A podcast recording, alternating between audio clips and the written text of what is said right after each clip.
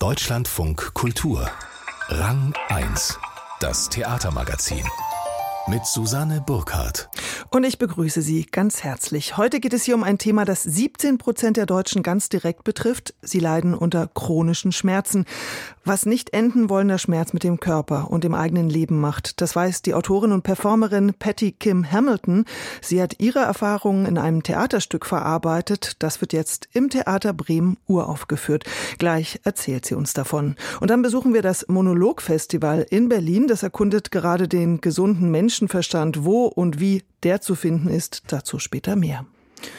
Wie lebt es sich, wenn man täglich Schmerzen verspürt, dauerhaft? Was macht das Leben dann noch lebbar und was kann helfen? 23 Millionen Menschen leiden allein in Deutschland an chronischen Schmerzen. Eine Art Volkskrankheit ist das inzwischen und die Zahl steigt. Die meisten darunter sind Frauen und wieso das so ist, das dürfte die Autorin, Performerin und Regisseurin Patty Kim Hamilton interessiert haben. Sie hat ein Theaterstück geschrieben darüber. Das spielt in einer Schmerzklinik. Die Patientinnen dort sind ausschließlich weiblich. Am Donnerstag ist Premiere von Schmerzcamp, so heißt das Stück, am Theater Bremen. Und wie dieses Stück entstanden ist, das habe ich vor der Sendung Patty Kim Hamilton gefragt. Schönen guten Tag. Guten Tag. Sieben Frauen begegnen sich in dieser Schmerzklinik. Wir erfahren viel über ihre Beschwerden, über ihre Sehnsüchte, ihre Wünsche und Ängste und auch über das Klima in der Klinik. Was hat Sie an diesem Thema chronische Schmerzen interessiert? Also ich habe chronische Schmerzen selbst erlebt und in dieser Zeit, wo ich die erlebt habe, war ich mehrmals in der Klinik und ich fand diese Kliniksituation so interessant, diese vielen Frauen aus sehr verschiedenen Hintergründen und Lebenserfahrungen, die alle auf einmal in einem Ort sind und verbunden sind durch diese Schmerzen. Das fühlte sich für mich sofort an wie eine dramatische Situation. Dazu gab es auch sehr viele witzige und absurde Momente und all das wollte ich irgendwie aufzeichnen und eine Plattform geben, weil ich das Gefühl hatte, dass sowas hatte ich noch nie gesehen. In Ihrem Stück, also in dieser Klinik, da geht es ziemlich rigide zu. Es ist kein Besuch erlaubt, keine Umarmungen, keine Ausflüge, auch Kuchen und sowas sollte vermieden werden. Entspricht es dem, was Sie erlebt haben oder haben Sie es einfach zugespitzt dramatisch? Teilweise. Also ich war auch in der Klinik während der Corona-Zeit. Das hieß, die Regeln waren noch mal sehr viel verschärfter und es hat sich auch viel isolierter angefühlt, als es sich vielleicht sonst hätte angefühlt. In der Zeit konnte man auch keinen Besuch haben zum Beispiel. Das hat mich sehr bewegt und auch mich sehr beeinflusst und ich wollte das auch wieder, also das auch widerspiegeln. Aber natürlich ist es jetzt in Post-Corona-Zeiten noch mal eine andere Sache. Jetzt haben Sie schon gesagt, Sie haben selbst die Erfahrung gemacht, wie es ist, mit chronischen Schmerzen zu leben. Sie haben ja dann wahrscheinlich auch sich mit den Frauen ausgetauscht, als Sie in der Klinik waren. Welchen Vorurteilen würden Sie sagen, sehen sich denn Schmerzpatienten ausgesetzt? Das ist eine sehr gute Frage. Ich glaube, viele fühlen sich missverstanden, genau weil man Schmerzen nicht in Worte fassen kann.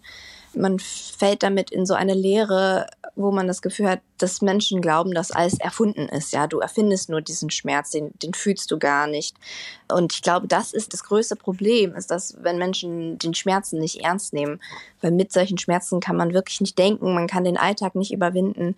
Und viele Ärzte kennen sich auch in diesem Bereich gar nicht aus. Also für einen Allgemeinärzte, da geht man rein und das ist eine sehr spezielle Krankheit und es dauert viele Jahre. Also die meisten Menschen mit chronischen Schmerzen und chronischen Erkrankungen sowieso, die brauchen irgendwo zwischen sieben und neun Jahre, bis sie überhaupt eine Diagnose erhalten. Also das Unwissen ist, glaube ich, das, was einem im Weg steht. Und man muss selber als Patientin sich mit seiner Krankheit so sehr auseinandersetzen, dass man selber Expertin wird. An einer Stelle in Ihrem Stück heißt es, dass 80 Prozent der chronischen Schmerzpatienten Frauen sind. Ist das eine tatsächliche Zahl? Ja, das ist eine tatsächliche Zahl, das habe ich auch recherchiert. Ich habe da viele verschiedene Beweise dafür gefunden. Es ist aber auch meine erlebte Erfahrung.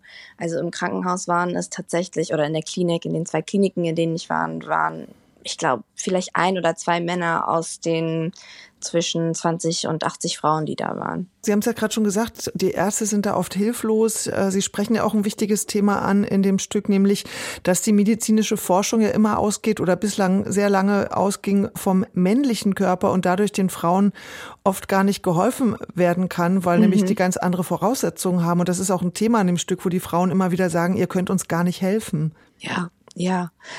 Also das ist ja leider die Situation, in der wir leben. Der, die ganze westliche Medizin ist ja aufgebaut auf dem männlichen Körper. Äh, was äh, geht im männlichen Körper? Was, was sind die Reaktionen? Also vor allem die Nebenreaktionen von Medikamenten, vor allem in Männern. Äh, deshalb ist es sehr schwierig zu sagen, wie genau sich auf den weiblichen Körper diese Medikamente auswirken sollen. Und das bemerken diese Frauen in der Klinik. Es soll nicht ganz zugespitzt sein, aber es soll schon ein Kommentar sein, warum, warum leben wir noch in einer Gesellschaft, die so auf den Mann fokussiert ist. In Schmerzcamp, da gibt es einen Chor der Frauen, der formuliert immer so standardisierte bürokratische Fragebögen eines aus meiner Sicht zumindest veralteten Gesundheitswesens. Was war Ihre Idee hinter diesem Chor? Also erstmal finde ich das Bild der Frauen auf der Bühne, die so rauskommen aus ihren Figuren und äh, über diese Fakten Fakten oder diese so, ge, so gedachten Fakten sprechen. Das fand ich einfach ein starkes Bild. Auch, dass sie das in, in ihren Mund nehmen, dass es aus ihrer Perspektive kommt. Das fand ich sehr wichtig. Auf der einen Seite, auf der anderen Seite sind das wirklich Fragebögen. Ich habe einfach die Fragebögen alle gesammelt und irgendwie, ich weiß nicht, ob das meine Art ist, durch die Welt zu gehen. Ich sehe alles theatral, ich sehe die dramatische äh, Möglichkeit auch von Wörtern aber als ich die Fragebögen selber ausgefüllt habe, habe ich mir gedacht, wie lächerlich diese Fragen waren und wollte auf jeden Fall, dass das auch dargestellt wird, dieses ganze bürokratische, durch das man durchgeht. Und das, das steht ja auch am Ende eins der Kurs. Okay, danke fürs Ausfüllen. In sechs Monaten hören Sie dann wieder von uns. Dann füllt man einen Bogen aus und sagt, ich habe extreme Schmerzen, wo ich das Gefühl habe, ich komme nicht durch diesen einen Tag. Und dann wird einem gesagt, ja, Sie hören von uns vielleicht in sechs Monaten. Das ist ja dann schon äh, zynisch eigentlich ja, auf jeden Fall. Und dieses Gefühl war mir sehr wichtig, auch Teil vom Stück zu haben, weil so viele Patientinnen die ganze Zeit einfach durch die Bürokratie laufen. Also meine eigene Erfahrung ist auch, man sitzt immer wieder beim Arzt und hofft, dieser Arzt oder diese Ärztin kann mir helfen. Und in den meisten Fällen schicken sie einem nach Hause mit weniger Information oder mit gar keiner Hilfe. Und ja, dieses Endlose und diese vielen Fragen, die man gestellt wird, die einem einfach nicht weiterhelfen, das, das finde ich auch ein sehr wichtiger Teil von der Erschöpfung des chronischen Schmerzens. Und dennoch steht ja über Ihrem Text der Satz, dieser Text ist kein Klagelied. Mhm. Ich habe das Stück so gelesen wie so eine Art auch Plädoyer für Solidarität unter den Frauen. Es gibt da eine Frau Sonnenschein, ähm, hat mich ein bisschen irgendwie an einer Flug über das Kuckucksnest auch erinnert, die so zur mhm. Rebellion anstachelt.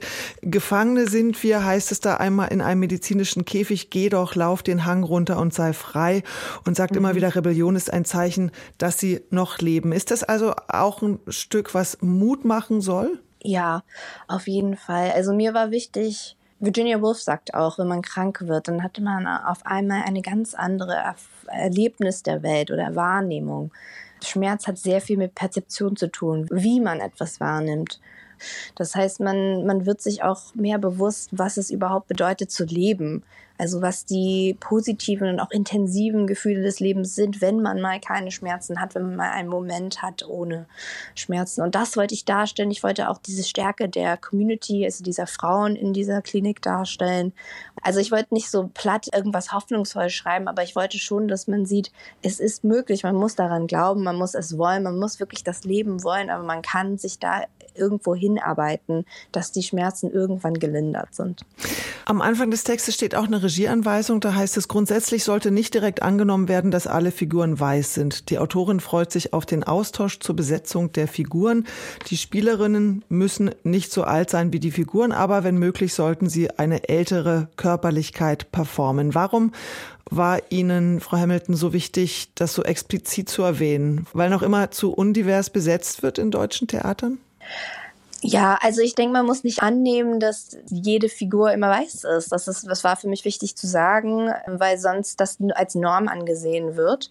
Und ich fand es gut, das einfach mal anzusprechen, zu sagen, mir ist wichtig eigentlich auch, dass die Frauen aus sehr verschiedenen Hintergründen kommen. Und das ist etwas, was man in Schulen, in Institutionen immer merkt, dass Menschen kommen aus sehr vielen verschiedenen Backgrounds. Und das sieht man aber nicht immer, wie ihr spiegelt auf der Bühne. Und mit dem Theater geht es mir darum, auch eine Wirklichkeit, auch unsere Welt darzustellen. Und deshalb wollte ich das einfach mal angesprochen haben.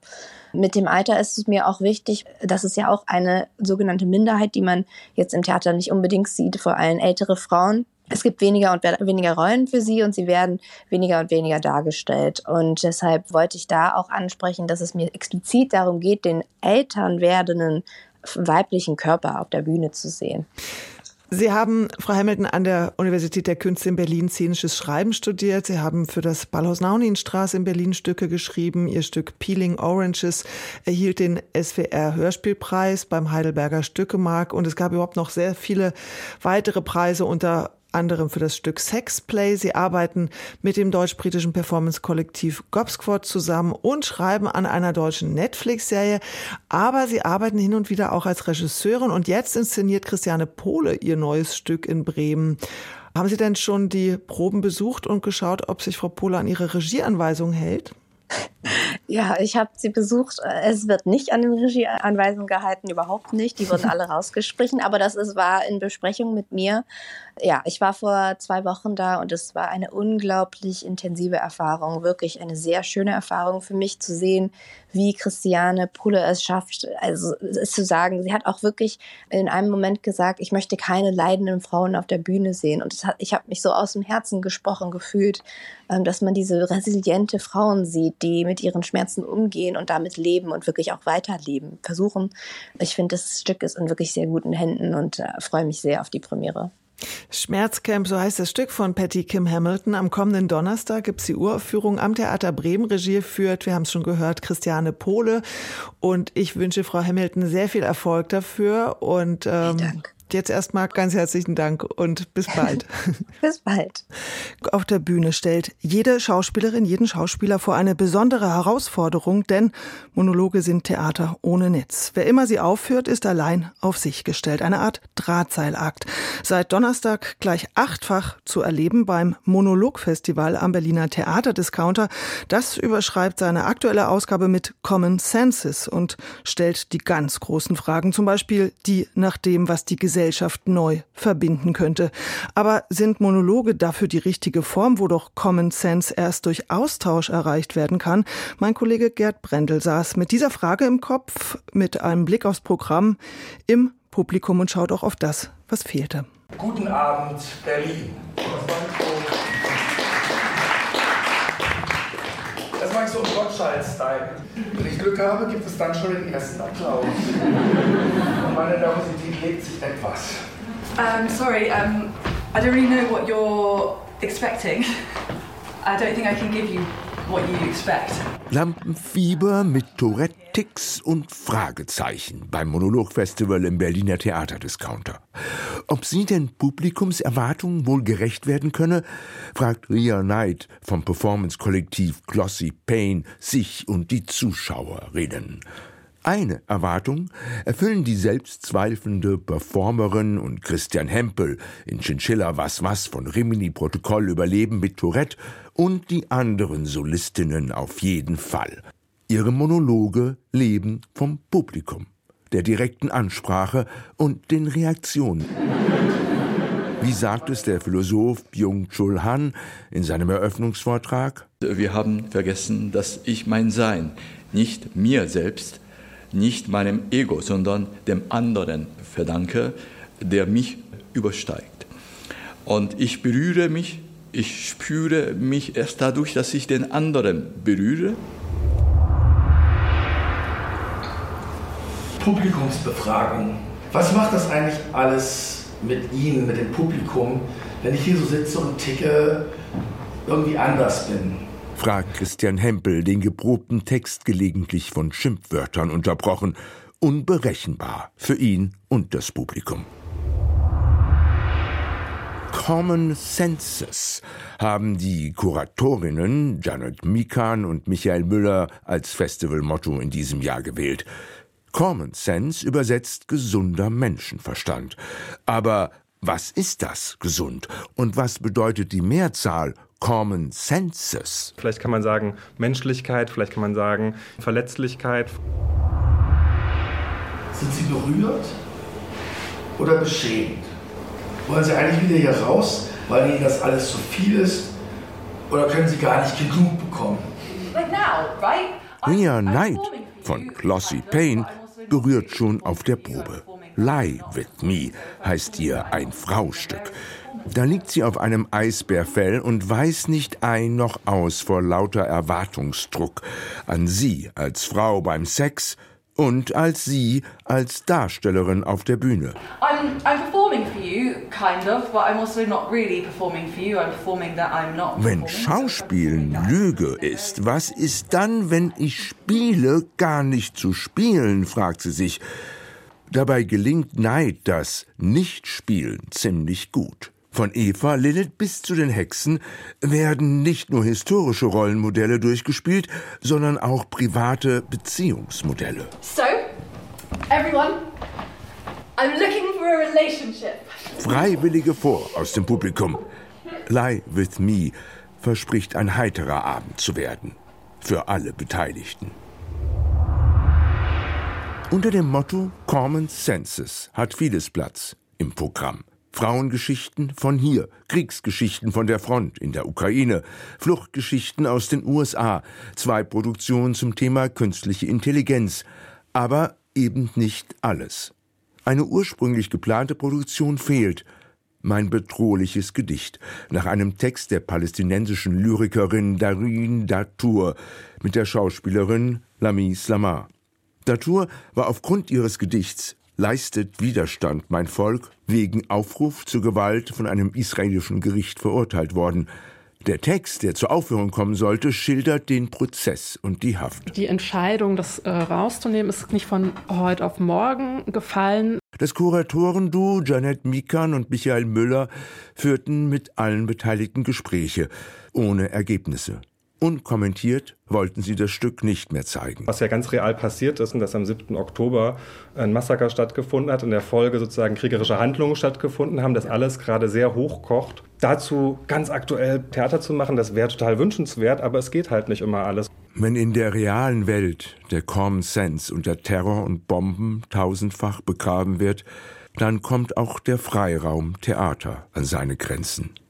Gerd Brendel, über das Monologfestival bis zum nächsten Sonntag, also bis zum 19. November, können Sie im Berliner Theaterdiscounter noch einige extra für das Festival geschriebene Monologe erleben. Das gesamte Programm gibt's unter monologfestival.de. Der Theaterpodcast von Deutschlandfunk Kultur und Nachtkritik.de im frisch erschienenen Theater-Podcast, da geht es diesmal um das große Thema Öffnung. Die Theater sind zu elitär, da sind sich der Schauspieler Ulrich Mattes und Murat Dikenci ziemlich einig, wie aber mehr Teilhabe zu erreichen ist. Unter anderem darüber diskutieren wir im Theater-Podcast hier. Ein Ausschnitt. Ich finde unbedingt, dass sich das in dem Publikum und auch in den Spielplänen, vielleicht nicht so radikal wie am Gorki-Theater, da hat das äh, Deutsche Theater einen anderen Auftrag, wie ich finde.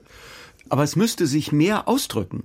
Dieser äh, migrantische Anteil mit deren Themen, mit deren Sehnsüchten, mit deren allem Möglichen so. Ich gucke gleich Murat an, weil du gelacht hast, als Uli Mattes gesagt hat, das Deutsche Theater hat einen anderen Auftrag.